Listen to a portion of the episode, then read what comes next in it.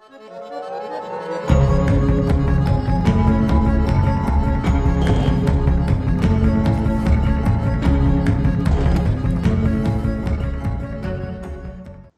te rías de la desgracia ajena. Dale, a mí no me mientas. Vos, yo y todos alguna vez nos reímos del infortunio del otro. ¿Qué onda, amigos? ¿Cómo andan? Mi nombre es Paloma Torino y les doy la bienvenida a Desgracia Ajena, reíte un poquito. De los creadores de anécdotas de la vida real llegan historias ficcionadas. Vamos a darle una vueltita de tuerca a esos acontecimientos curiosos y divertidos para levantar un poquito el día. Y en definitiva, para que te rías de la desgracia ajena.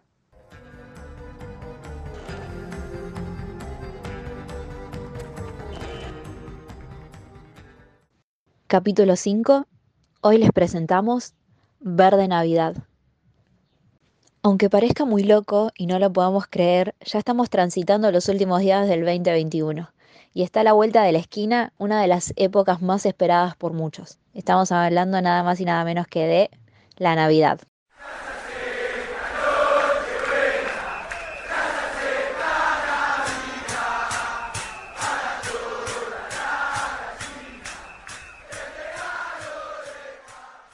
Bueno, bueno, bueno, ¿qué pasó con esa canción, no? Bueno, quien les habla debe confesar que es una hincha fanática de Boca y esa canción la verdad que no podía faltar. Pido disculpas si hay algún hincha de River escuchando, pero bueno, cosas que pasan, ¿no? Bueno, ok, arranquemos con la historia mejor, ¿no? Así como para muchos, Navidad era la época preferida, favorita de Mili. Era época de mucha alegría, preparación, regalos y rituales qué cosa del bien los rituales de Navidad, ¿no? Cada diciembre, Milly y su abuela Ángela miraban todas las pelis navideñas habidas y por haber del mundo. O bueno, más o menos por ahí. Y claro que no podía faltar el clásico de los clásicos de los clásicos de los clásicos y la favorita por lejos, la película de mi pobre angelito, como la conocemos acá en Latinoamérica, o bueno, Home Alone. Armar el arbolito de Navidad era todo otro momento mágico para Milly y su abuela. Sobre todo poner las lucecitas para que el árbol se iluminara y cobrara esa vida.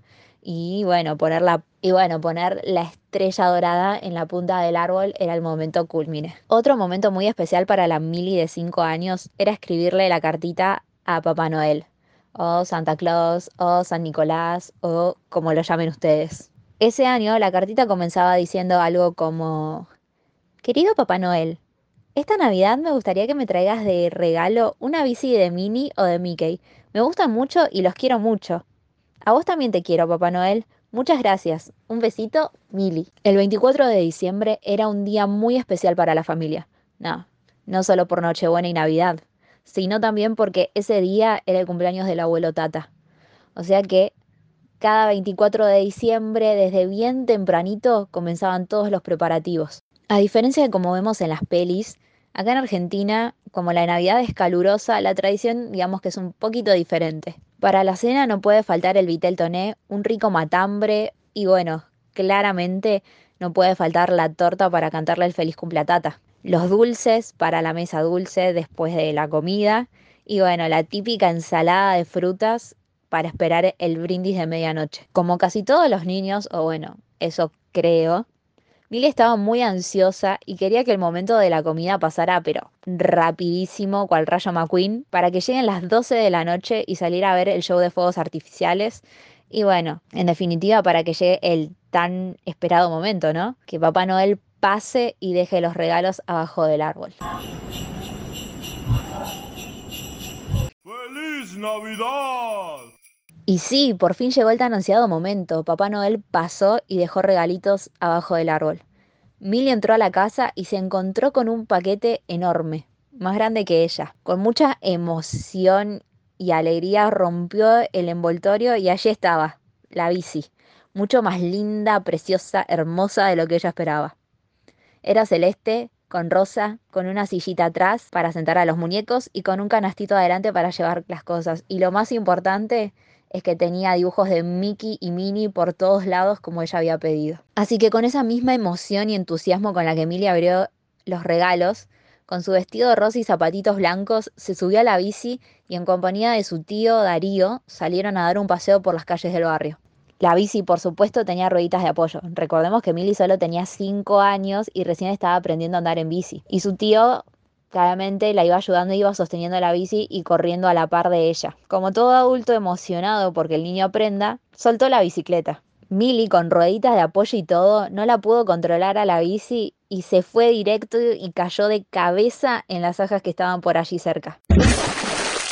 Sí, unas zanjas bastante grandes, debo decir. Milly salió del agua podrida con el vestido completamente transformado de rosa a verde, con su pelo lleno de rulos, con verdín colgando y empapada de pies a cabeza con muchísimo olor a podrido. El tío Darío, mientras la ayudaba a salir a, a Milly del agua que estaba llorando y trataba de sacar la bicicleta sin terminar él como Milly, no podía parar de llorar él, pero de la risa. ¡Ay, pero qué idiota! Imagínense, Milly llegó a casa transformada prácticamente en el Grinch. Igualita estaba, verde por todos lados. Cuando su mamá Ana la vio, la expresión de su cara era como la del grito. Claro que se preocupó por su hija, pero creo que el vestido rosa y todo el bordado y los zapatitos, creo que la preocuparon un poco más. Así que, bueno, esa Navidad Milly terminó pasada por agua. No saben lo que costó sacar el olor a podrido. Y con su bici nueva como salida de una peli de terror. Moraleja de esta historia, nunca le suelten la bici a un niño cerca de una zanja. Bueno, les deseo a todos una muy feliz Navidad,